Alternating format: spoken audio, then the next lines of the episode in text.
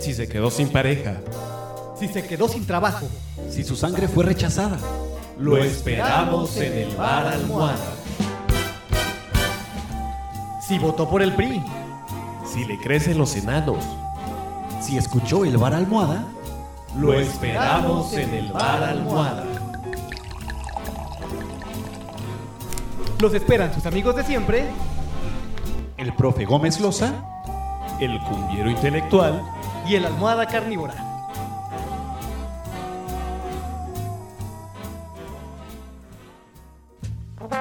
Señoras y señores, Bienvenidos sean. Al bar almohada. nueva época. Comenzamos.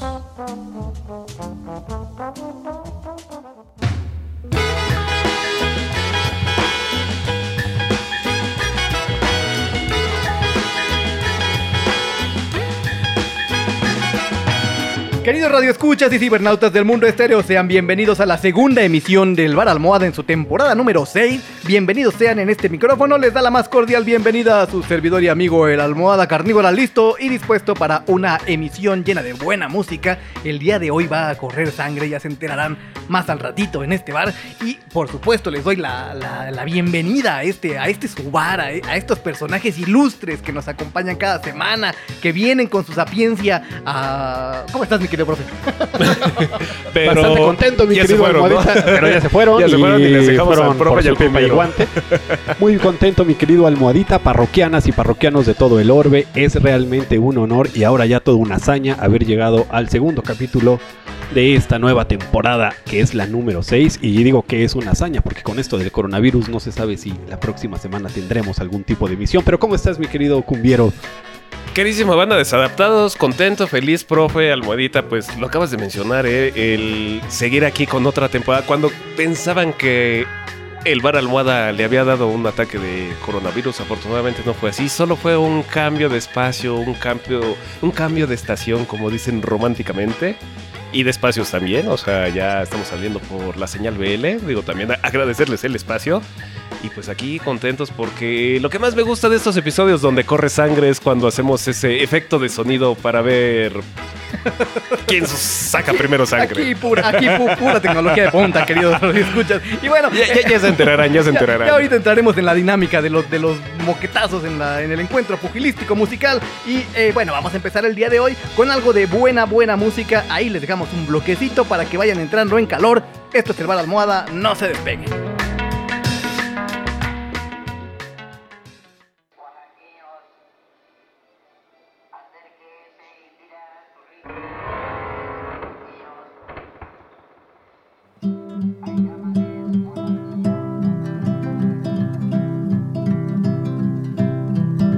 Estoy viejito,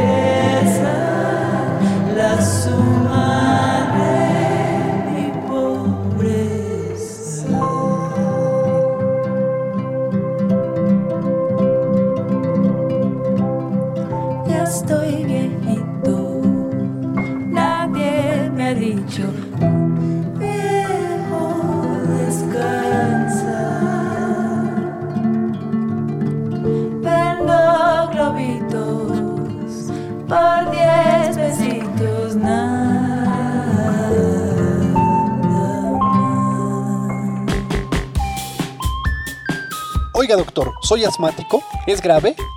No, es esdrújula. Esto es El Bar Almohada.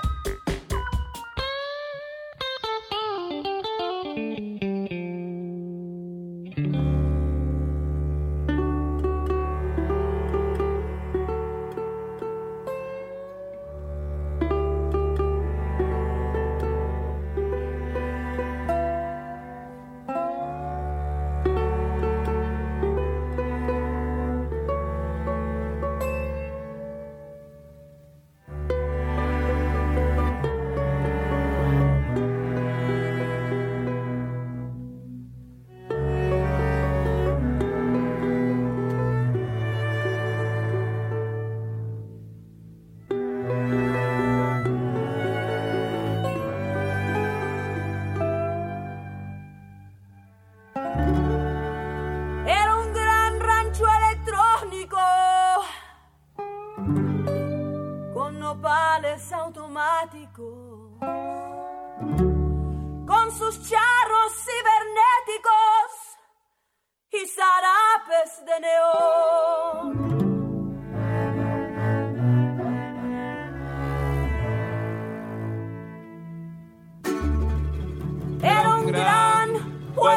madness.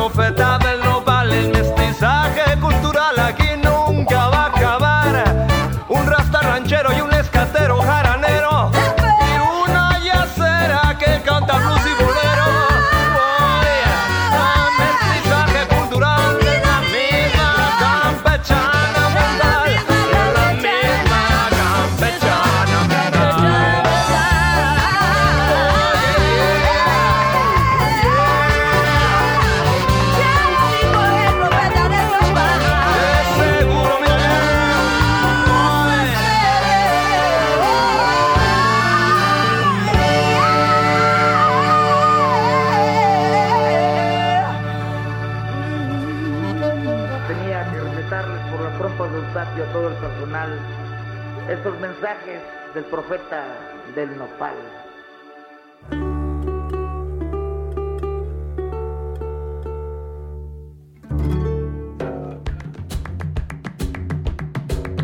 Yo soy fanático de mi columna vertebral, porque tengo todos sus discos.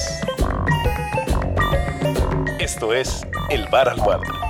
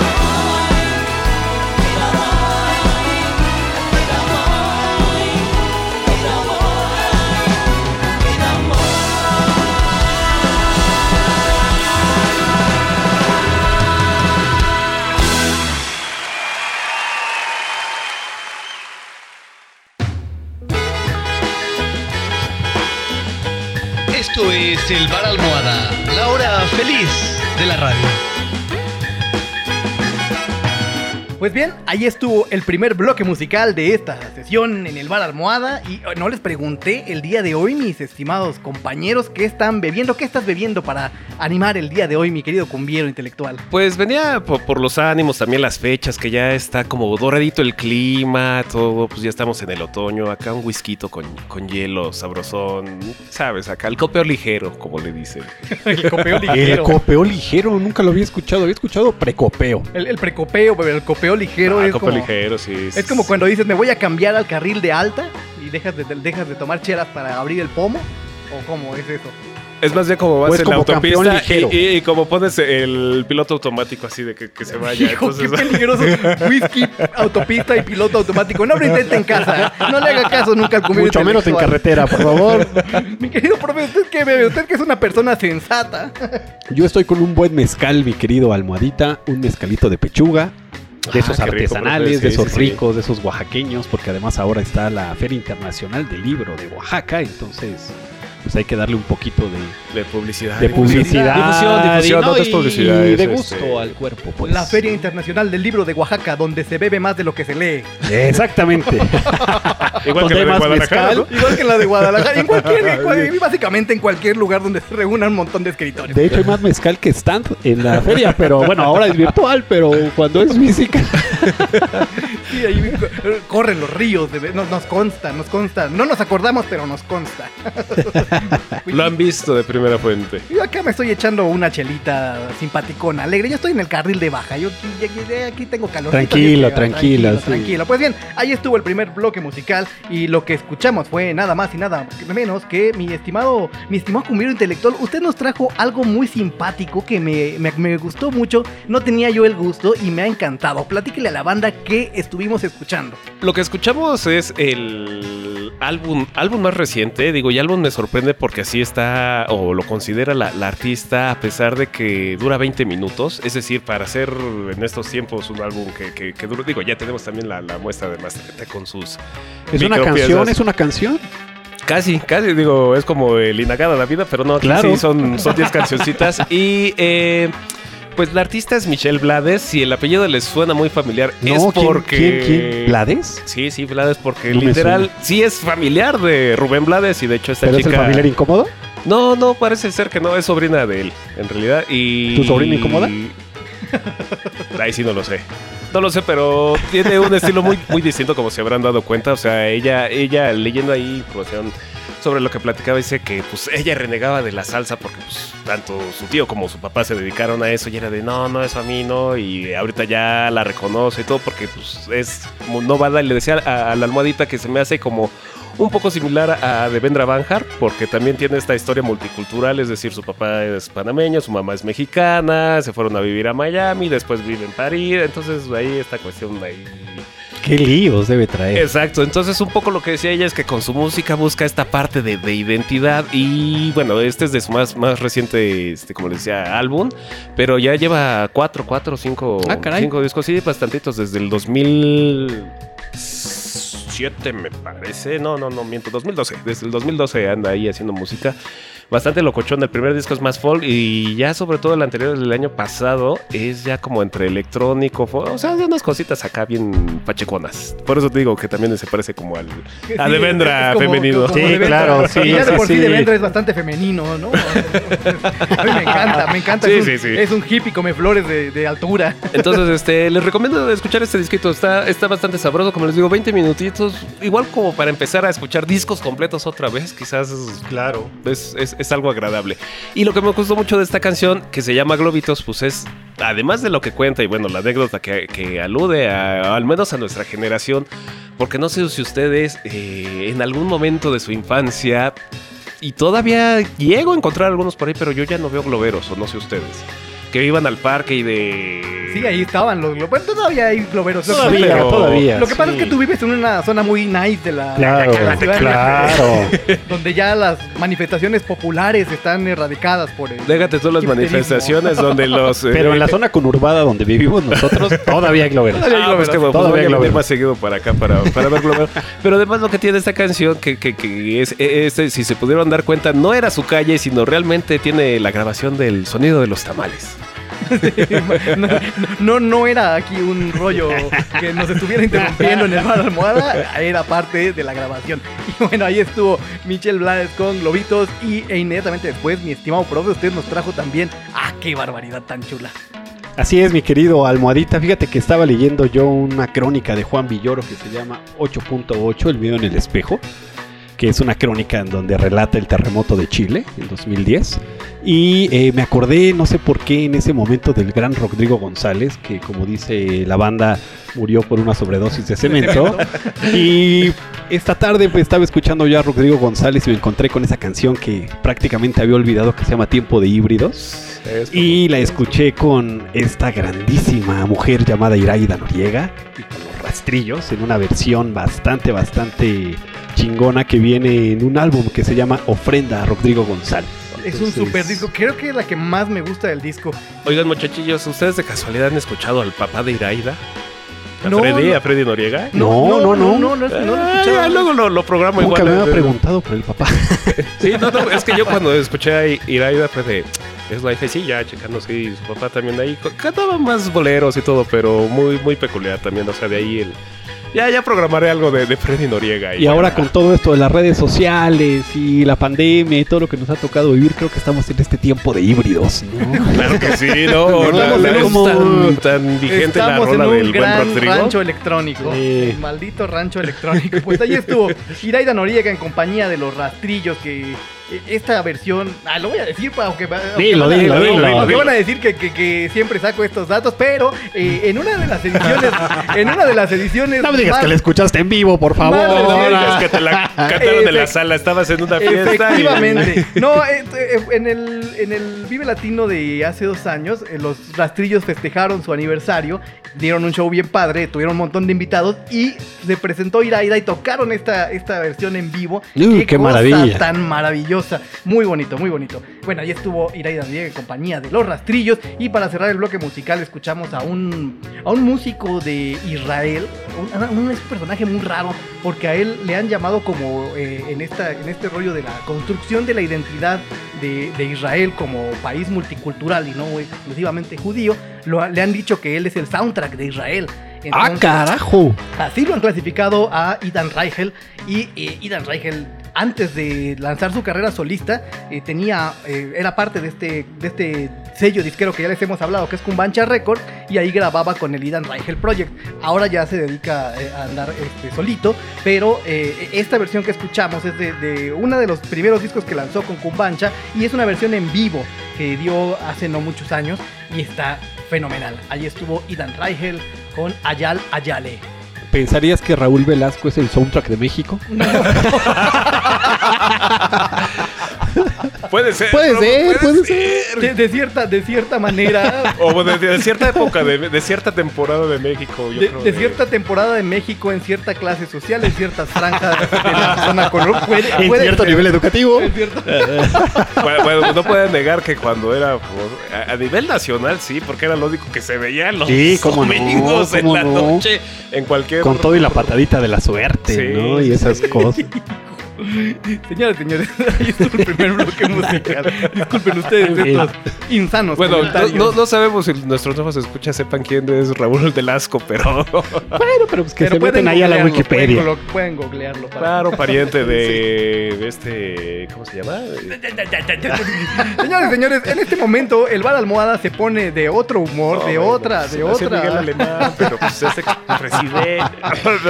Vaya ya. de, de otro talante porque nos vamos directamente a un encuentro pugilístico musical en el que aquí, para los que no conocen la dinámica, ahorita se las explicamos. Ahí vamos directamente al round.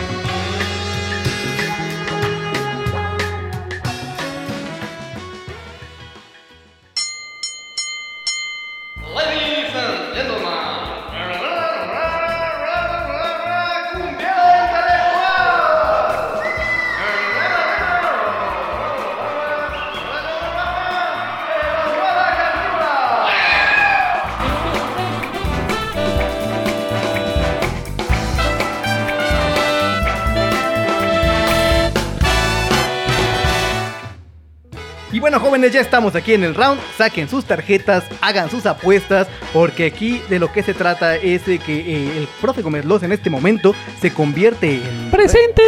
Se convierte en referee. y entonces nos va a retar al cumbiero intelectual y a mí a dos géneros de los que no sabemos nada, no sabemos a qué, qué- a qué nos va a enfrentar. Pondremos cada quien una rola y él decidirá la tarjeta y veremos de qué cuero salen más correas. Mi querido profe, Se me acaba de ocurrir, mi querido almohadita, de esta gran chistera que me acompaña todos los días. que el primer round yo creo que lo vamos a dedicar a eso que en español se escribe grunge y se pronuncia como grunge. ¿Cómo ven? A ver qué tal. Grunge. Lo bueno, Anda, lo bueno es que yo ando con mis Converse, traigo mi camisa de franela. Amarrada a la cintura. Amarrada a la cintura, claro. Por Sí, supuesto. no, no, no solo es que tengas tus botitas, o bueno, también pueden ser tus También pueden ser mis botitas. Pero bueno, vamos, antes de pasar directamente a los golpes, tenemos que echar nuestro querido y tradicional volado para ver quién será el que golpee primero. Y aquí es donde viene el- el- la tecnología de punta y los efectos sonoros. Aquí viene como eh, radio vintage, ahí va el volado.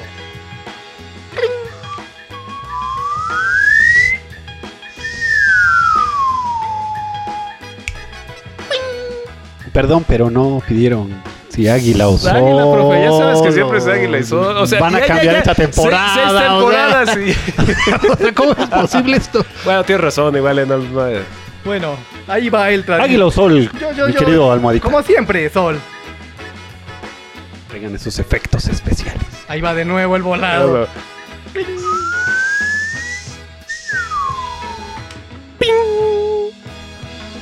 Sol, cayó sol. Me toca comenzar, me toca comenzar. Ah, está bien, está bien, porque así ya, ya, ya sé. Esto es bueno. eh, Lo y puedes todo- medir, lo puedes medir, Sí, sí, exacto. Sobre todo porque es un- uh, eh, eh, este sí es un golpe. En, la- en- en el cual ya tiene entrenamiento el almohadita y todo. Y algo voy a co- comentar ahorita, pero. Bueno, podré defenderme, podría defenderme. Mi querido cumbiero intelectual, como siempre, antes de ir a los trancazos, por favor, ilustre a la banda al respecto de ese género tan cochino, sucio y escandaloso que fue el grunge. O El grunge. gru- O el grunge. O el grunge. El grunge. Oye, sí, no tiene El este. grunge. Bueno, digo, muchos géneros no tienen traducción, ¿verdad? Pero pues el rock era el rock y el blues es el blues y el grunge es el grunge. Qué baboso. Este. Déjalo en cochino. En cochino, eh, sucio, ¿verdad? Sucio. Pues, el grunge, digo, lo que, lo que sé es que principalmente se originó, se definió sobre todo en, en Seattle y quizás como las dos figuras, no, no, o las más destacadas en su momento, ni siquiera fue Nirvana. Nirvana fue de los de, de Seattle, pero hubo otra antes que empezaba a Fraser, ser. Fraser. Fraser, claro. Ah, sí, hay, hay que hablar de Fraser. Eh, Sonic Youth, ¿qué, qué pasó, Almadita? Ah, sí, sí, sí, sí.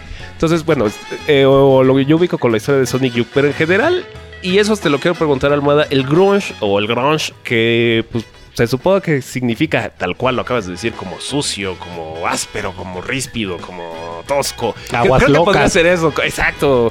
Eh, es tal cual un género porque pues, creo que es como la mezcla de varios, musicalmente hablando, ¿no? O sea, ahí tiene un poquito de reminiscencias de punk, un poquito de hard rock. eh, y bueno, pues también venía entre los 70, 80, es como la, la transformación que hacen después de, bueno, ok, llega el New Wave, pero pues había gente que no le latía el New Wave de los 80 y es justo la respuesta contestataria es de, no, el punk no ha muerto, pero pues no se va a llamar punk y pongamos de grunge. Pues no es tan propiamente como una no, no, es así, no. Punk, aunque No, sí no, le no, como la pero- actitud, ¿eh? Claro, y creo que eso es eh, porque también, corrígame si me equivoco, Almada, es lo que le da paso a lo que después se llamó como el alternativo que era de, bueno, no, no es rock, no es heavy metal, no es hard, y que decían de, ¿cómo le podemos? Pues, pues alternativo, ¿no? O sea, porque tampoco era rock, o sea, o, cuál- o cuál es la diferencia entre el grunge y el rock, eso sí te lo pregunto porque pues, yo podría decirte, no, pues el, el grunge es rock, pero lo El no lo alternativo fue una muy buena salida, ¿eh? fue, fue grandiosa. Entonces, eh, y un poco lo que, digamos, en las temáticas o las letras, pues lo que maneja es como es, digo, esa es quizás la herencia del punk, es como el, desencanto, el de pues no estoy a gusto. Y sí creo que había una crisis en los 90 de, a ver, ¿para dónde carambas vamos? Es decir, estaba, digo, siempre ha habido guerras, me refiero en ese fue la guerra del Golfo, que estaban ahí, pero pues, como que los Estados Unidos, yo creo que más bien era una, una anomia, una cuestión ahí de, pues no encontramos con qué identificarnos, es decir, la generación X y los yuppies ya encontraron de dónde agarrarse y de dónde quejarse, y nosotros no. Entonces, eh, pues hablemos de eso, o sea que pues, pues, no encuentro mi lugar. Creo que un poco era eso. Es, curioso porque eh, justamente sí hereda como la actitud y un poco la intención estética del punk de ser sucio, de ser básico, de no ser demasiado complicado. Porque justo ya teníamos en ese entonces, pues ya, ya había la respuesta del glam, ya había la respuesta del new wave, ya había otros géneros que eran mucho más elaborados y es como una respuesta elemental de vamos. así El como- heavy metal también así tenía como el- su- claro, tenía ya sus, sus sus formaciones, ya había el trash, ya era una, un género bastante respetado. Y eh, hay algunos músicos que empiezan a tocar de nuevo como sucio, como eh, eh, estas historias Como de garage. garage, o sea, es el- es el resultado del ajá, garage. es, es un poco va por ahí, va un poco por ahí. Pero creo que tiene que ver, o sea, algo que no heredó el grunge del punk fue justamente la actitud política, sino que era un desencanto mucho más generalizado. más existencialista. Era, era así, ¿no? era como, como una incomodidad y un dolor profundo por, con la vida, ¿no? Y quienes comienzan así. Generación de cristal. Pues, pues no, tanto, ya era, era, era el anticipo No de la tanto- generación. no tanto así porque la generación de cristal responde como de otra forma más down Claro. y este era muy No, agresivo, más bien- ¿no? Era muy agresivo, era Y muy un dolor introspectivo, muy- ¿no? Muy introspectivo y muy aguerrido. Era, ¿no? era un poquito como de no me siento a gusto, pero no quiero dejar esto. O sea, también no, no me tiro al drama. Bueno, sí se estaban No, tirando al drama, no. pero era. No, o sea, no sé cómo, cómo, cómo expresarlo. Era de. Sí, de- sí, no, no me quiero morir. O no sea, me desgarro las vestiduras, ¿no? Ajá, de, de qui- quiero algo, pero no sé qué es, ¿no? O sea, no lo encuentro. E- Esa es mi, interpretación, poco, no, no lo sé. Un poco, un poco sí, mi estimado Cumbiero. Y como género, lo curioso fue que, que también ya le tocó como una industria musical ya estable. Entonces lo que ocurrió Claro. es que, bueno, cuando estas bandas de Seattle, que originalmente quienes van a ser los más aguerridos en, en los primeros momentos del grunge son los Melvins, eh, eh, eh, empiezan a, a trabajar con un sello, con un subsello que se llamaba Sub Pop. Sub Pop. Y Sub Pop eh, lanza Nirvana, se hace gigante y ac- acaba siendo un hito en la historia de los sellos independientes y agrupa a todas estas bandas como Nirvana, como Pearl Jam, como eh, Alice in Chains, ¿no? Todas estas bandas que son reconocidísimas, Stone Temple Pilots, eh, bueno, hay un montón de bandas que eh, se asociaron a- al grunge y sí, tiene, sí tiene esas herencias un poquito que tienen que ver con el punk, pero más bien están como en otro, en, en otro canal. Y, y eso te pregunto, ¿qué tanta diferencia hay? Por ejemplo, justo está, eh, o sea, Nirvana, digamos, como esta figura emblemática que eran tres, o sea, y dices, de lo básico también, así de, a ver, batería, bajo guitarra, pero tienes a Pearl Jam que son cinco, entonces ahí también la musicalización cambia, y entonces...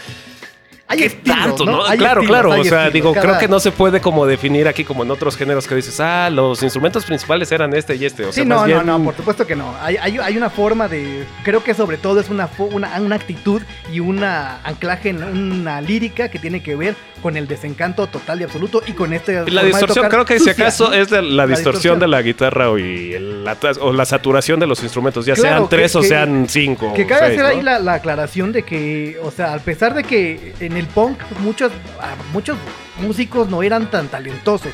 Y la gente que toca en el grunge, o sea, hablando específicamente de Nirvana, pues Chris Novoselic, Kurt Cobain y por supuesto Dave Grohl son unas bestias tocando, ¿no? Son Ah, muy claro, buenos sí, sí. músicos. Ya eran muy buenos, digo, con el tiempo se hicieron mejores tanto Novoselic como, como Grohl, pero ya en el momento de Nirvana eran muy buenos músicos. Y a a pesar de que mucha gente los ataca porque había una estética, eso, justo del desfase, de la distorsión, de lo aguerrido. En fin. En esta actitud eh, no política, sino emocional, ¿se puede hablar de tristeza, de nostalgia? Pues, Sí. ¿O no? No sé si de nostalgia, de tristeza, sí, Tristeza, de una sí. tristeza profunda. De nostalgia no creo que el, el, el grunge no voltea hacia atrás. Voltea, contrario, de voltea hecho- al vacío, ¿no? Que es lo que es Ujú. lo que a mí me gusta y es lo que yo conecté muchos años con el grunge por eso, porque es un es me asomo a, a- no hay futuro, no hay pasado, no hay nada, nada más está. Estoy vacío. aquí y ¿qué hay, no? O sea, no, insisto, no, no encuentro nada. O sea, De hecho es tan rudo que mucho, o sea, gran parte de los músicos de, o sea, hablando de, de Kurt y de Staley, pues Claro. se fueron, ¿no? Bueno, y de Scott Weiland, y- o sea, podemos hacer- rastrear las biografías y creo que el único de esa generación que sobrevive es Eddie Vedder, ¿no? sí. bueno, y, y sí, porque pues es hasta Cornell Hasta Chris hace... Cornell también ya se nos fue. Y bueno, que ahí dicen que están dudando de si fue suicidio Provocado, ¿no?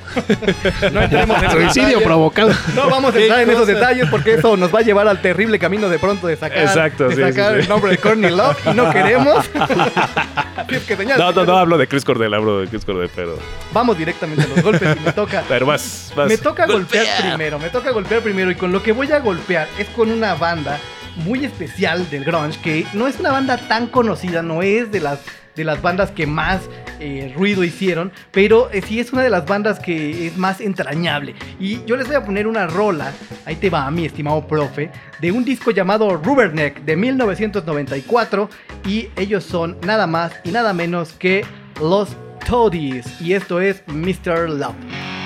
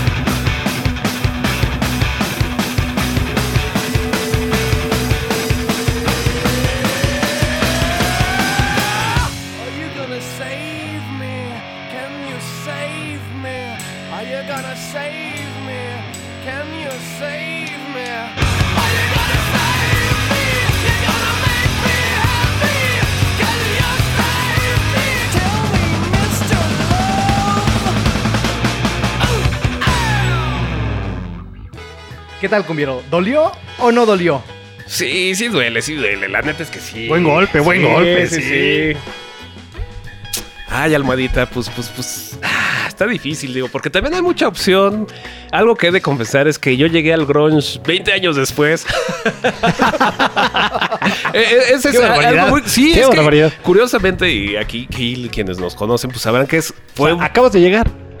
Literal, porque pues era, era, o fue lo que nos tocó, o bueno, le tocó a nuestra generación vivirlo, pero yo andaba en otras ondas, yo andaba escuchando acá a Glenn Miller, a Paul- sí, es en serio, eso es cuando estás, entonces fue de, ah, sí, sí, el y yo de, ajá, sí, luego, y pues ya después de, a ver, vamos a sentarnos a escuchar, 15 años después, 20, y de, oh, sí. Afortunadamente, Cumbiero, si no, no te tendríamos aquí. Sí, sí, sí, digo, retomé el camino y una pregunta, almohadita, eh, eh, ¿James Addiction también es grunge o...? No, James Addiction se cuece en su propio Sí, o sea, porque aparte, no, es que justo hablando de, de- de música de los 90, o sea, porque diga, ah, eso Sí, también, ¿no? Mencionar, sí. o sea, como que también hay bandas muy peculiares de esa época que sonaban similar o con cositas, pero que también tomaron, o sea, creo que, que- creo que los 90 fue un eh, un mosaico, un abanico musical interesante porque dio muchas cosas interesantes también y después pues, pues ahí se quedó, o sea, no lo sé, pero... Pues es que, es que esas bandas, o sea, tipo James Addiction, tipo Pixies, ¿no? Estas, eh, los Smiths, o sea, eran bandas muy particulares, tenían una, una búsqueda completamente distinta. Creo que no se asociaron demasiado al grunge porque justo eh, estas bandas crecieron como bloque, ¿no? Y ellos andaban pues en su rollo. ¿no? Sí, Cada es como- Bueno, James Addiction es una cosa maravillosa. Pero bueno, no, nada más me surgió la duda. No, no, no iba a golpear con eso. Es, eh, voy a golpear con una banda así Se muy. arrepintió, ¿eh? Se arrepintió. nada No, más. no, no, no, ya lo tenía, profe. No, que tengo Un jab, no, un jab. Un jab, no, no. Está llaveando nada Sí, más. Sí, a ver qué. No, no es Audioslave, pero es con una rolita que me gusta mucho. Digo ahí justo, por, eso saqué a Chris Bien, Cornell ahí. bien, bien. Todo. Y pues es eh, con I'm the Highway. A ver qué tal. Audio Slave. Bien. Es, bien. como, es como el grunge trasnochado. Ya después de que se desarmaron todas las bandas, lo que quedó. Exacto. ok, muy bien su golpe. Muy bien. buen golpe, buen golpe, buen golpe. Ahí está, Audio Slave, señores, señores.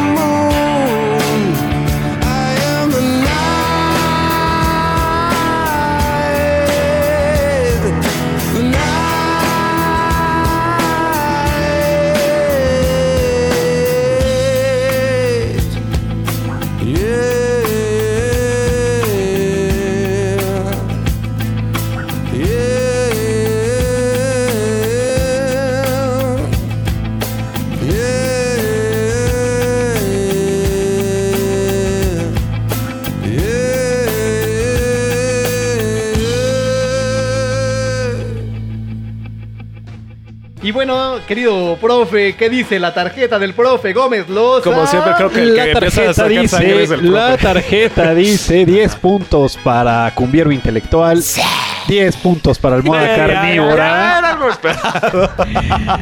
ya, vamos a empezar con los empates. Bueno, Muy buenos, muy buenos los dos, la verdad.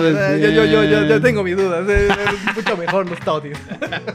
en fin, pues eh, vamos directamente al segundo round a ver qué nos depara aquí la imaginación del querido profe Gómez Loza. Se me acaba de ocurrir, mi querido Almohada, Que estas nuevas temporadas que, que les Sí, así, es sí, como sí, de- así de la nada, de la nada. Muy grunge. Eh, um, se me acaba de ocurrir que hay que irnos a alguna otra época del rock. ¿Y qué les parece si programan alguna rareza o algún tipo de canción distinta que no sea tan común del buen Elvis la Pelvis Presley? ¿Ah? Ándale. What? Ándale, rarezas. No las de siempre, no el... Rarezas de Elvis Presley. Rarezas de Elvis. Elvis. Bueno, vamos, vamos, vamos a la- al rincón a prepararnos, queridos radioescuchas. Mi estimado cumbiero intelectual, yo sé que usted tiene es un dechado de conocimiento y de datos extraños al respecto de la vida del rey del rock. Cuéntele caray. a la banda. Pues no. hay muchos datos del rey. Eh, bueno, la verdad no. No recuerdo tanto, pero pues lo, más allá de lo que siempre se ha dicho, que fue la, versión comercial, la versión pop, porque en realidad. Algo que quisiera sí señalar es que, digo, yo me fui con la finta cuando era joven. Y justo, justo andaba escuchando al rey en esta época de los 90, cuando el grunge estaba y era yo lo que estaba oyendo lo clásico. Y el famoso rey, y obviamente te vas por estos motes que no, es que es el rey, entonces hay que escucharlo y hay que seguirlo. Y pues lo oye uno y dice, "Ah, Pero sigo siendo el rey. Exacto, ¿no? Y, y ya cuando te vas clavando y te das cuenta que había, o sea, más música de dónde viene él, que justo pues era literal un blanco que quiso grabar un disco para su mamá. Que era de, bueno, pues no tengo dinero, voy ahí, voy a, a la Sun Records, que pues me graban mi disco por 10 centavos. Y entonces empezó a tocar y lo que llamó la atención era pues cómo estaba tocando la guitarra. Y ahí, digamos que no recuerdo el nombre del bajista que era como muy importante y fue el que le ayudó y el baterista que fue como ese trío que dijeron, wow, no, o sea, este, ¿cómo se llama? El de Sun Records, Almohadita. Eh, de Sam Phillips. Sea, Sam Phillips eh, que lo escuchó y dijo, no, no, sí, te, te tenemos que grabar y hacer un disco y bueno, pues ya saben. Se dice la leyenda, dice la historia que este Elvis tocó desenfrenadamente y con este justo tono blusero porque se iba a meter a los pues, bares, guetos, an- a los, ahora como dirían, antros de los negros. Yo no sé qué tan cierto era o no, Almohada. Digo, ahorita ya, ya lo pongo en duda porque dices... Parte de la leyenda, parte de la Exacto, leyenda. ¿no? Porque dices, bueno, sí lo habrán dejado entrar así como si nada de todos negros y este blanco y aparte cari... Igual andaba afuera o andaba ahí, eso sí podría ser, ¿no? Que estaba ahí junto a una ventana Un seguramente o algo. No, no lo sabemos, pero lo acabas de decir bien, profe. E- e- Es la leyenda del rey y bueno, pues ahí se da, pero justo algo que quisiera aclarar, que, que leí, dije, creo que tienen razón cuando dice, pues los verdaderos, si acaso reyes o padres del rock no fue Elvis Presley, aunque se lo adjudiquen a él, sino era Chuck Berry, que era negro, Little Richard y Jerry Lee Lewis. Pues de hecho, cuando Elvis se va, se va a prestar su servicio militar, pues se queda como disponible el, el tema de el puesto del rey del rock. Y hay toda una situación ahí rarísima de que a nadie lo quisieron declarar el rey del rock. A, a, Jerry- ah. Berry porque obviamente era negro. Es que y a justo Little aquí viene... Richard también y a Jerry Lee Lewis porque pues, tenía una relación un poco extraña, ¿no? Pues en realidad fueron, sí son esas tres cosas, es decir, eh, primero Chuck Berry y Jerry este, y Little Richard, como lo acabas de mencionar, eran negros, pero además de que eran negros, Chuck Berry lo metieron a la cárcel en ese Claro. momento. Entonces fue de, no, pues no podemos vender ni a un negro ni a un eh, Presidiario. y demás, ¿no? Después era Little Richard, que era negro y aparte era gay. Y entonces también de, no, pues tampoco podemos vender a alguien gay, o sea, las conciencias blancas, porque aparte sí estaba todavía muy marcado en el sur de Estados Unidos, en Memphis. pues, todavía tenían problemas raciales ahí muy cañones. Ni negros, ni presidiarios, ni gays. Eh, ¿no? Y entonces estaba Jerry Lewis, que era el que sí iba a destronar a Elvis. O sea, tenía todo y aparte sí tocaba bestialmente el piano. Pero, pues, se encontró con su prima y su prima le dijo que sí. Y pues ¿Y ahí fue nos adiós. dijeron. Y entonces se quedó abierto el trono hasta que llegó de nuevo. Y regresó al Elvis del ejército y fue de. Y eso, y, y eso de ahí ya no se movió. Y ahí se estableció este, pues, la leyenda y ya todo lo que hizo. Y pues algo que también tenía Elvis es que pues era carita, o sea, si era galán, entonces. Y Vendía, cantaba bien. vendía. No, y la verdad es que sí tiene buena voz. O sea, ya lo escuchas y. Sí, claro, tiene una voz. sí, digo, supuesto, más no, no, allá no. del Hombre. asunto y todo eso es de, bueno, Hombre, pues sí qué- hay que reconocerle. Lo dijiste con cierto desdén. Qué comentario tan atinado. No, no, no, es que digamos que, eh, porque parte, como lo mencionabas, pues es cuando en esa época, entre los 50 y 60, es cuando se empieza a hacer la, la producción, eh, la industria discográfica, es decir, empecemos a vender figuras, empecemos a vender discos, eh, digo, estos monstruos es, de sellos discográficos actuales, de hecho la Son Records ya no existe, la compraron y todo, pero fue de, empezaron ahí, es cuando justo sale el término de rock and roll por Alan Freed y, o sea, es como el, el inicio de todo. Pero, pero, pues es que digo, en ese entonces todavía sí había voces, composiciones. Digo, Elvis, además, eh, bueno, él no componía canciones, se las componían, pero sí le daba su toque.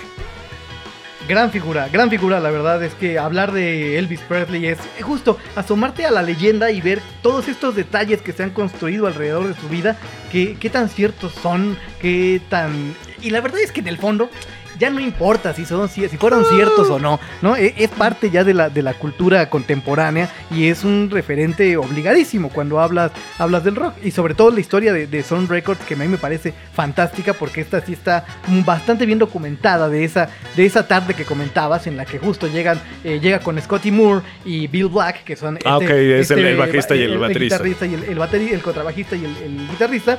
Y con ellos se presentan ante Sam Phillips, que fue una de las figuras más importantes para el desarrollo de la música y sobre todo de, de- de esta integración racial de la música. Bueno, eh, algo- y ahorita que mencionas, entre la leyenda y lo que no, algo también muy cierto es que también, que como lo mencionaste, Pelvis, la, Elvis la pelvis, que también fue este asunto, ¿no? De que en televisión empezó a bailar y a ser provocador, porque era de, como, o sea, era de, ah, ya soy famoso. Digo, eso también es padre, ¿no? No era- provocativo.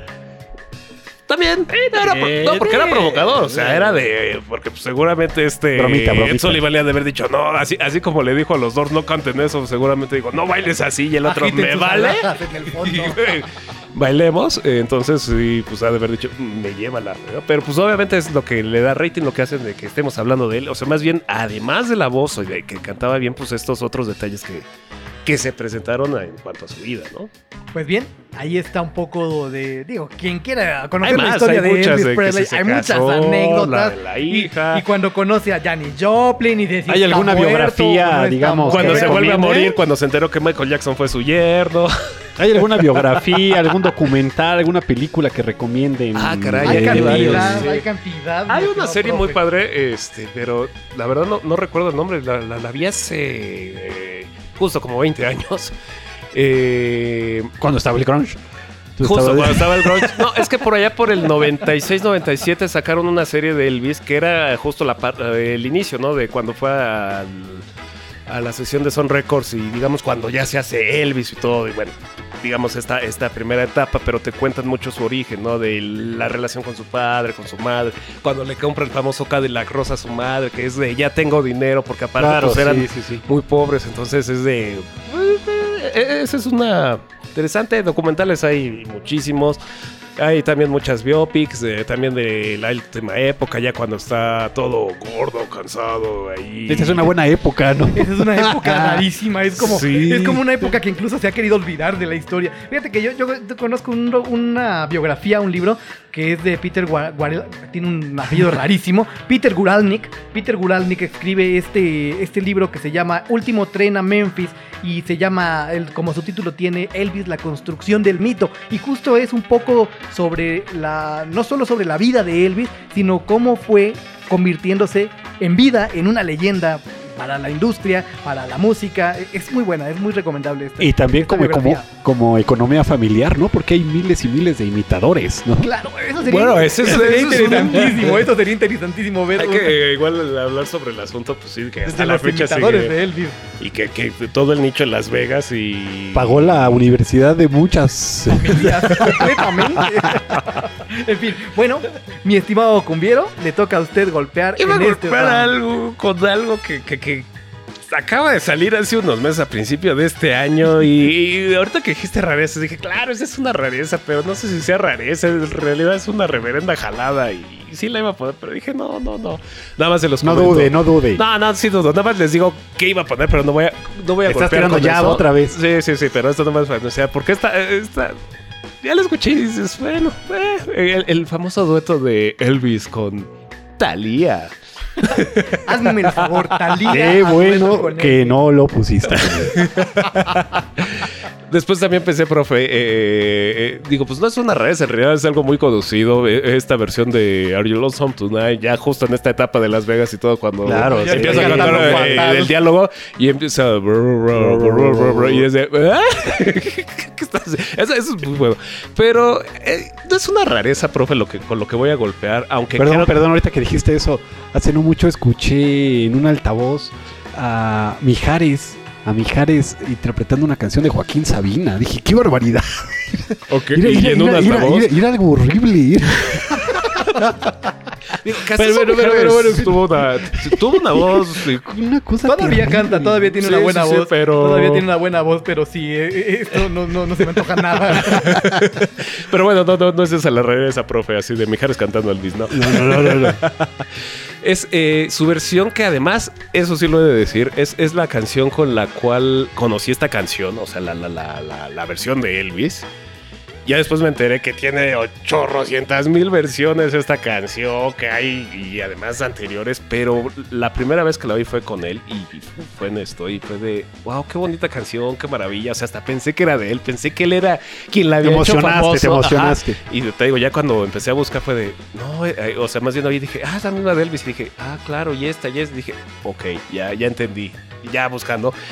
Y es eh, su canción de Blue Moon en la versión de Elvis. es muy buena interpretación, es muy mal golpe porque no es nada rara, pero Pues, yo, no es muy- yo aquí bueno, solo, filtro el comentario. Yo por eso no dije nada. Yo por eso no dije nada. Solo filtro el Sí, sí, sí, comentario, pero, pero- pero sí, es una, es, una, es una gran rola. Pues ahí está, señoras y señores, el golpe del cumbiero intelectual Blue Moon con el rey del rock, Elvis Presley.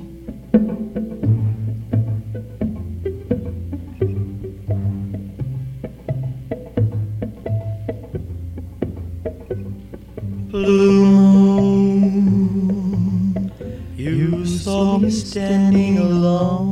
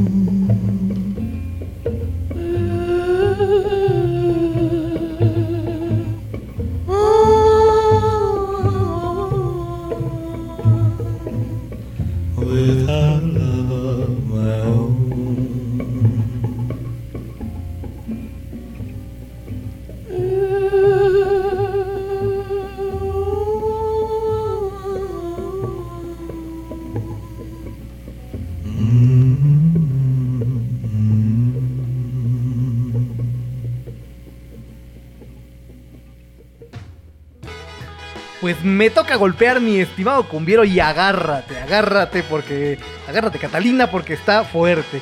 Y esta versión, esta versión que les voy a poner también es eh, pues no es una no es una rola desconocida, es que a, a decir verdad, pues no hay, bueno, sí hay muchas rolas que no son tan comerciales, pero esta rola sí es muy conocida de Elvis Presley y es Love Me Tender, por supuesto uno de los grandes grandes éxitos, pero la versión que vamos a programar es muy especial. Esta versión se eh, transmitió al aire el 12 de mayo de 1960. Resulta ser Saca el, me encanta el, la almohada que... sí, Eh, yo- sí, a las no, cuatro y no me venía cuarto de la preparado, tarde. pero... No venía preparado, pero el 12 de mayo del 60, en la televisión, resulta que hay un encuentro para, hay una, hay un espectáculo para recibirlo porque viene regresando Ah, del- servicio sí, sí, sí, Vietnam. claro.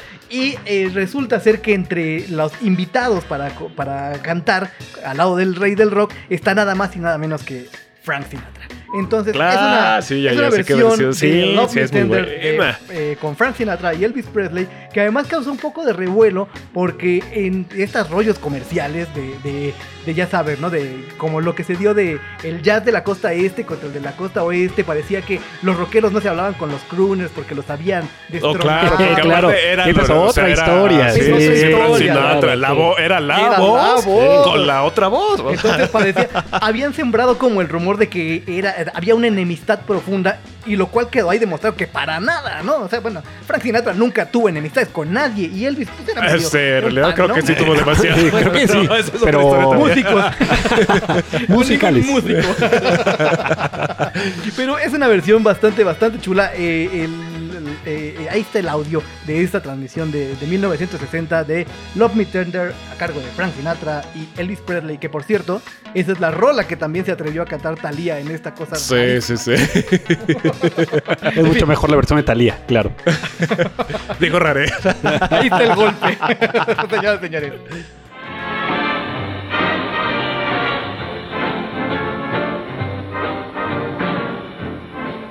Work in the same way, only in different areas. Love me tender, love me sweet, never let me go. You have made my life complete, and I love you so. Those fingers in my hair. Like come hither stare. That strips my conscience bare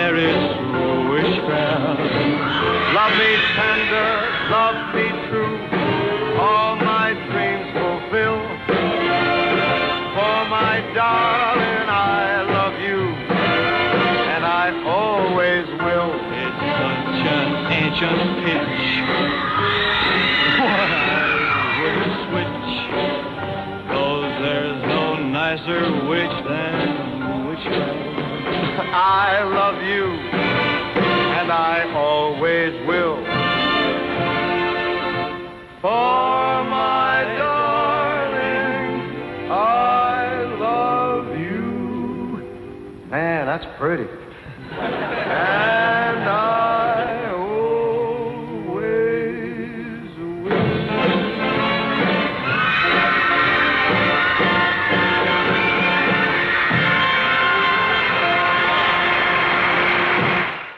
Y la tarjeta del profe Gómez Loza dice. 10 puntos para almohada carnívora, 9 puntos para el cumbiero intelectual. Señores y señores, el primer, el primer embate. Eh, fue- por un punto, fue se por un cuelga la punto. mascarita. Cumplió con el punto de rareza, algo extravagante. Algo raro. Algo extravagante, profe. También es muy conocida esa trabación. Ya te quiere defender, ya te quiere defender. Al suelo, mi querido cumbiero. Da, da, da. A la esquina. Estuvo bien, estuvo bien, Cumbiero. Está bien, está Estuvo bien, no importa, Cumbiero. no importa. Yo, yo no reniego de mi golpe. Reconozco que Nos veremos las caras próximamente Sí, sí, sí, en otro digo, no round. a, ver, importa, no importa. a ver en esta temporada quién gana. Señores, señores, ahí estuvo el round. Eh, estuvimos hablando un poquito Así de na- nada más me voy a un poquito la quijada, pero solamente. directamente a la caja de los pambazos. pero no me dolió, pero no me Pero dolió. no me dolió. Al cabo que ni quería, dice. Al cabo que a mí ni me gusta ganar, dice el cumbiero intelectual. Pues ahí estuvo el primer round de esta temporada, queridos radioescuchas. Eh, muchas gracias, mi querido cumbiero. Ya Pasó- sabes, como siempre. Se, pasa se, bueno. A, mí lo que me Va gusta bueno, más va bien bueno, es, va es ver las caras del profe, porque luego es como de... El que se mete en más problemas. Pues ahí estuvo el round, queridos radioescuchas. Regresamos para programarles un poquito más de música aquí en el Bar Almohada.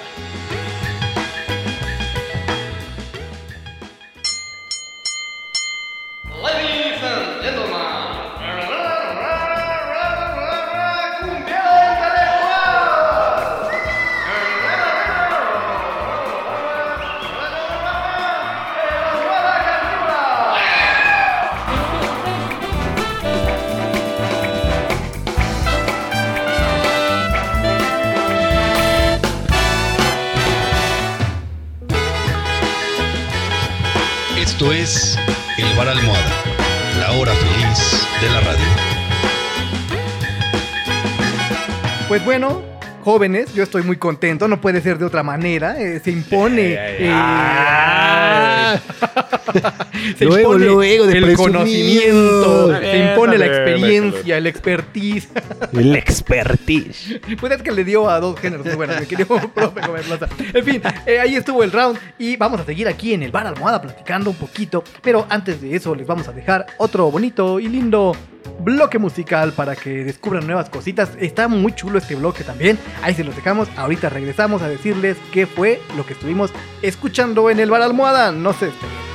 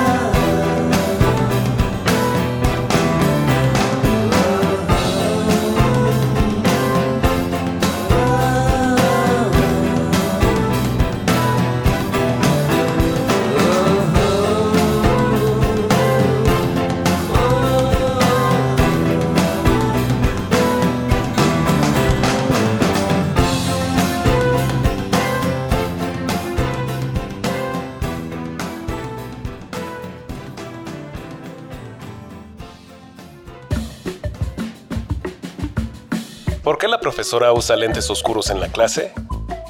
Porque sus alumnos son muy brillantes.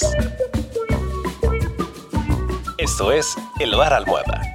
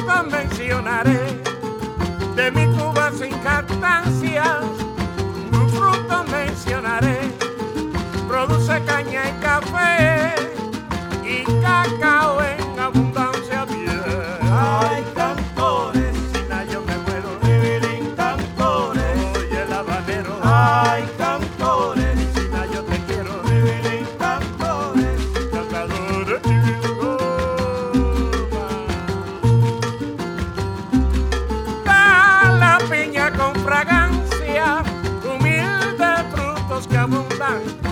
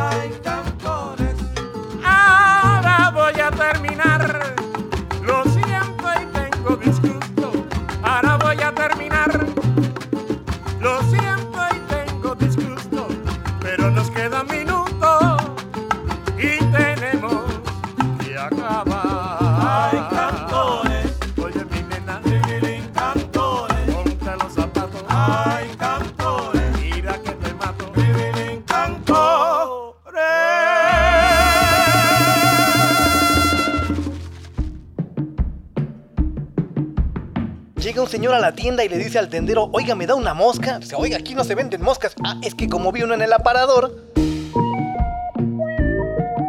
Esto es El Bar Almohada.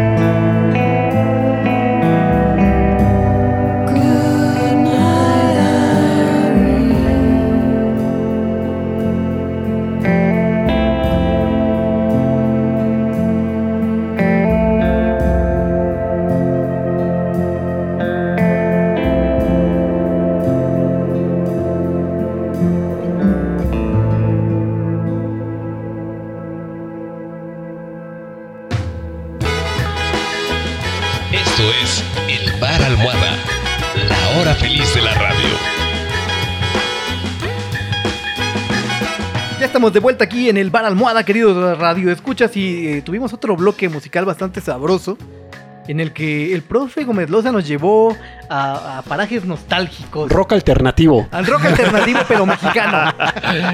Así le llamaré ya. ya, ya, se queda. Rock alternativo mexicano. Todo es rock alternativo. Mi estimado profe, pues esta rola casi casi que no requiere presentación, pero diga usted, ¿qué fue lo, Lo que diré, lo diré. Bueno, ¿qué te parece si empezamos como, con, con- con los integrantes de esta banda, mi querido Almohadita, ¿no? Comandados por Saúl Hernández, ya te imaginarás de qué banda estamos hablando. Alfonso André, Sabo Romo. Oigan, Sabo Romo sí se recuperó, creo que le dio una golpiza, pero bueno, en fin. Y Diego Herrera, esta bandita que se llamó Caifanes y que realmente ahora estoy muy contento yo, mi querido Almohada, porque le voy a llamar rock alternativo mexicano. No es rock en tu idioma. Eh, no, rock no, no, rock en tu idioma, no, rock alternativo me gustó mucho eso. Y entonces les traje una rolita de su tercer álbum que además está considerado como el mejor álbum de la banda, no sé qué opines. Por la cara que acabas de hacer creo que no. Pero bueno, así está considerado, que es eh, el álbum llamado El Silencio de 1993 y la rola se llama Debajo de tu piel. Compleja tu pregunta, mi estimado profe. Compleja, compleja. No, no, no sabría yo decir si es el mejor álbum de Caifanes. Particularmente no es el que más me gusta. Eso sí lo puedo decir. Pero, eh, pero es un gran disco, es un gran disco, es un gran disco. En fin, ahí estuvieron los, los caifanes con Debajo de tu piel. Y eh, después de eso nos fuimos directamente hasta Cuba. Nos fuimos a Cuba para escuchar al Septeto Habanero, esta gran agrupación cubana que durante mucho tiempo estuvo solamente girando eh, en la radio en Cuba y que afortunadamente a partir del trabajo de, Eduardo Llerenas y Mary Farquharson eh, con Discos Corazón empezó a darse a conocer fuera, fuera de, de Cuba, particularmente en México y ahí estuvo nada más y nada menos que el Septeto Habanero con esta rola increíble que es Tribilín Cantor. Qué chulada. Es claro, para sacar el dominó. Gozosísima, la gozosísima, sí. Sabrosísimo. Y mi estimado Cumbiero, ¿con qué cerramos Pues el bloque? ya, yo, yo cerro con la parte melancólica del bar acá, ya después de que nos pusimos alternativos y acá hay boleros con, con el septeto. Y rupestres y toda la cosa. Exacto, pues ya, ya, ya me fui acá como con lo, lo, lo acá, lo, pues un poquito blucerón. Y Lo es como- académico, llámale. No, no, no, sí, es un poquito- no, no, no es académico. No, es que justo también acabo de, de- de descubrir a una banda, bueno, una chica con una banda, eh, que aparte este disco es del 2003, ya tiene sus añitos, eh, su buen tiempo, pero la oí, me, me, me gustó que es eh, Jessie es Jessie, ay, Jessie Jessie Sykes, Jessie Sykes y de Sweet Hereafter. De- Ah, caray. Sí, Jesse está- Sykes and the Sweet Hereafter. Sí, está el nombre ahí medio curiosón y aparte la, la canción se llama Reckless Burning. Ah, bien, O sea, sí, bien. sí, sí, así cosas medio. Está medio. Pero bueno, si no, ya, ya saben que ahí pueden checar lo que escuchamos en el bar, la lista del bar. Eh, que bueno, ese es el nombre de la canción y es el nombre del mismo disco. Y pues aquí te digo, es- estos toques blucerones han, han sacado otros cuatro discos. El último fue de 2011, pero tiene esta voz muy peculiar. Ha sido comparada con Marianne Faithful. Sí, tiene tonos ahí, pero, pero es también muy. O sea, la oyes y dices, bueno, sí, es una voz muy única, ¿no? Es decir, digamos que sigues escuchando y. ah. Genial, genial, genial. Me encanta esa elocuencia que esa tengo elocuencia, esa Ya, crítica pues ya, musical. sí, sí, sí. No, Eh, no. Sigues escuchando bien. Ya, ya, ya, pues, bueno, yo, yo- yo no soy tan, tan, tan, tan, tan, tan, tan A lo que te desarrollado truje. como A lo pues, que es te truje, A ver, profe, es que justo es eso. La música se define no y lo pregunto acá con el periodista musical. O sea, hay canciones que O como oyes- decían antes, Ancina es, Ancina será. Y, Haya sido eh, como haya sido. Haya sido como haya sido. Tengo las manos limpias. Ah, no, bueno. Bueno, ahí, ahí- Ahí está, escúchala y más bien, pues, e- ese es parte del asunto, ¿no? Del encanto. La música. Sykes. La vendió terrible. en fin, escuchen a Jesse Sykes. and the- Sweet Hereafter. the Sweet Hereafter. Eh, y, y- y- y bueno, sí. Y, escúchenla y ay. ya. Amigos, son tan, tan. y así. Y así. Y así. Pues, ha llegado el momento de despedir esta emisión del bar. Muchísimas gracias por habernos acompañado en esta emisión número 2 del bar en su temporada 6. Ya lo saben, estamos disponibles en, en el canal de Spotify de Señal BL y en todas nuestras redes sociales que nos encuentran como Bar Almohada en Facebook, en Instagram, en Twitter. ¿Ah, sí? Sí. Yo solo he visto ICQ y High five. High five. MySpace. MySpace. Y como dice bien, como dice y dice bien el cumbiero intelectual, ahí están nuestras redes sociales. Denle click, Y denle así. like y así. Y así. Vámonos, señoras y señores. Mi querido profe, vámonos ya, por favor. Parroquianas y parroquianos de todo el orbe, ha sido un gusto estar con ustedes y ha sido un gusto mayor compartir micrófonos con el buen cumbiero intelectual y contigo, por supuesto, mi querido almohada carnívora. Muchísimas gracias, mi estimado profe. Señor cumbiero intelectual, antes de que nos vayamos, yo sé que usted tiene algo que decir al respecto de lo que escuchamos como música de fondo y que lo vamos a dejar ahí para que se deleite la gente porque escuchamos y nada más y nada menos que a la Menahan Street Band, una banda maravillosa que, híjole, aquí nosotros somos super fans de la Menahan y el cumbiero intelectual le voy a permitir que la presente. Ah, caray, ahora sí me la pusiste más complicada. No, no es cierto. La verdad es que la medalla. Pensé que ibas a decir otra cosa, no ¿Y sé así? por qué. Y así. No, la Medajan es una banda neoyorquina que además fue eh, su líder y guitarrista. Recuérdame el nombre, eh, Almadita, porque no, no lo tengo tan fresco. Pero bueno, el guitarrista, que es eh, además tiene otros proyectos, fue quien, eh, digamos, que descubrió o el que encontró y le dio la oportunidad a Charles Bradley de ser Charles Bradley. Es decir, lo, lo escuchó en uno de los bares y todo y le dijo, va. Poca te cosa, grabamos". ¿no? Y los dos primeros discos de Charles Bradley, la música la hace la Menahan Street Band. De hecho, la Menahan solo ha, sacado dos discos oficialmente, que es eh, Making the Road by Walking, que es una Sí, chulada. sí, Un es un Ese discazo. discazo. Y Es también un es, discazo. es un disco que dura media hora, o sea, no dura más, pero es deliciosísimo. O sea, ese de que termina y dices, lo vuelvo a poner y lo vuelves Sí, a es poner. una maravilla. Y, y está el Cross Eyes. El Cross Eyes eh, está como más producido, suena bien y todo, pero no. Digo, también es, muy chulo, delicioso, pe- pero, el Making the Road by Walking es una delicia. Si lo pueden escuchar, consíganlo también en, pues, en formato físico para que se, escuche mejor, pero si no, pues ahí, ahí está. Y han estado sacando muchos sencillos. Acaba de salir uno, si mal no recuerdo, ahí como por junio, julio, el, más reciente sencillo. O sea, parecía que la banda ya no estaba, pero, pero ahí siguen. Sus músicos también son como estos músicos de sesión, es decir, tocan en otros proyectos porque hay un. La, el cover que hace Beck de Sound and Vision de Bowie, ahí están el, están el baterista y el trompetista, y no me acuerdo qué Sí. otro de, de ellos. Entonces sí, son, pero tocan bastante bien, son músicos muy este, interesantes. Y eh, hay una versión del primer disco de Charles Bradley eh, que es instrumental, y este instrumental pues es la Menahan, esas son las rolas de la misma Menahan, si quieren escucharlos nada más a ellos también, es digamos como el tercer disco de la Menahan. Entonces, pres- preséntenle oreja ahí y síganlos. Pues está, pare- parece, digo, si ya sacaron, han sacado como dos o tres en estos años, entonces posiblemente se venga ahí un, pues un tercer álbum. Es lo que varios de los fans estamos esperando de tercer álbum y que acá igual se pongan vivos los de el hipódromo y nos exactamente. cu- cu- cuando los festivales vuelvan a ser otra vez presenciales. Vuelvan a Sería festivales. increíble ver a la esperemos que, que los puedan traer.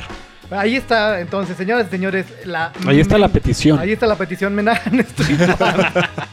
la Menahan Stream Band que, que está liderada por el señor Thomas Brenneck. Ah, que Es el guitarrista que justamente eh, encontró a este imitador de James de Brown. James Brown en algún en un, algún barrio, en algún bar de mala muerte y lo llevó a hacer lo que era en compañía de Dapton Records, que es un gran, gran sello, grandísimo sello. Lo que hace Dapton Records está increíble. Y bueno, de ese justo de ese álbum que comenta el cumbiero intelectual que es Black Velvet, vamos a escuchar Sleep Away, la versión instrumental a cargo de la Menahan Street Band para despedir esta bonita sesión de El Bar Almohada. Y ahora sí, despídase, mi estimado cumbiero. Queridísima banda de desadaptados, profe, almohadita. Cumbiero. Y así. Es la mejor salida de la historia. Es la mejor salida de la historia. Eh, un gusto, un gusto justo compartir este micrófonos acá el round. El round estuvo bueno, me, me- me gustó. Como siempre se disfruta, fue eh, muy bueno. ya, Siempre, siempre eh, entonces, es muy bueno y pues síganos escuchando aquí con otra sorpresita para la tercera emisión de Bar Almohada Nueva Normalidad.